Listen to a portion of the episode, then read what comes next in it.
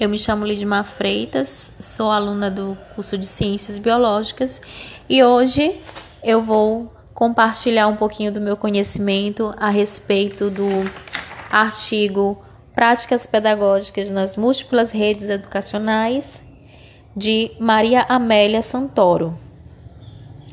É, bom, esse é um texto que contextualiza é, a prática é, as práticas pedagógicas é, no ambiente escolar, nas redes de ensino, e fala a respeito de como a didática ela ela foca no planejamento de ensino, esperando resultados é, positivo a respeito do aprendizado do aluno, né?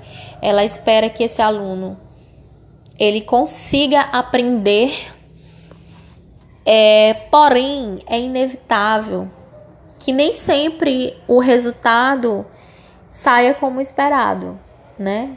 Sabe-se que cada aluno ele tem uma trajetória, ele tem uma história, às vezes tem uma limitação, né?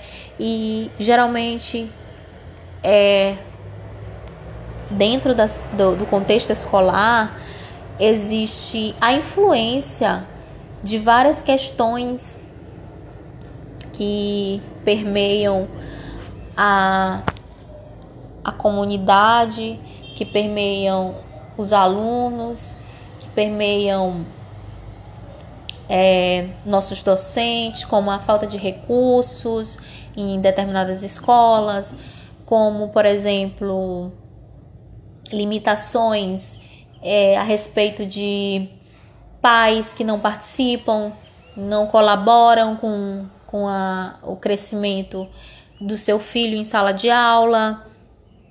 Então, todas essas questões influenciam diretamente nas práticas pedagógicas. Outra questão também bem atual que está tem sido é, uma pauta é, no mundo globalizado, no mundo cada vez mais regido pela a, a interação, a introdução das tecnologias da informação e comunicação e essa questão tem sido bem delicada porque essas, essas tecnologias da informação e comunicação elas podem ter um, um, uh, uma, uma positividade ou negatividade dependendo de como é recebido pelo aluno, né?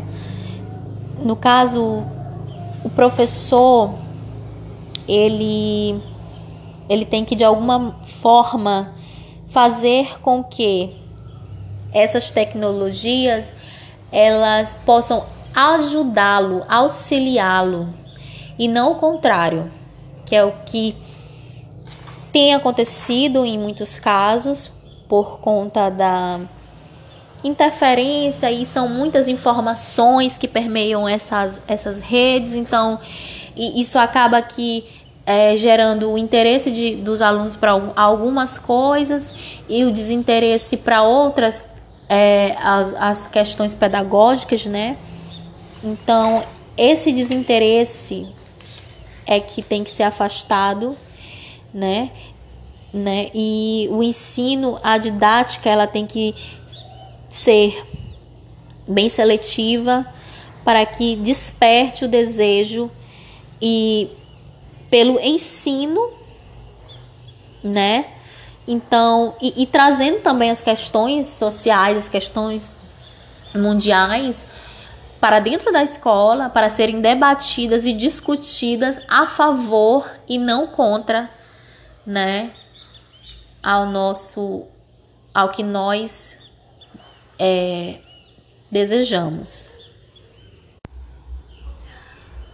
Bom, eu gostaria de enfatizar também outro aspecto é muito importante é a valorização do, do magistério e é, fazendo com que esse profissional ele tenha sempre uma formação, é, formação de professores, sua atualização é, de suas práticas pedagógicas, de suas didáticas, porque caso isso não ocorra, esse esse docente ele vai acabar caindo é, na mesmice, nas, em práticas ultrapassadas e vai retardar a evolução do aluno, vai é, impedir que esse, esse aluno cresça, que esse aluno desenvolva é, suas,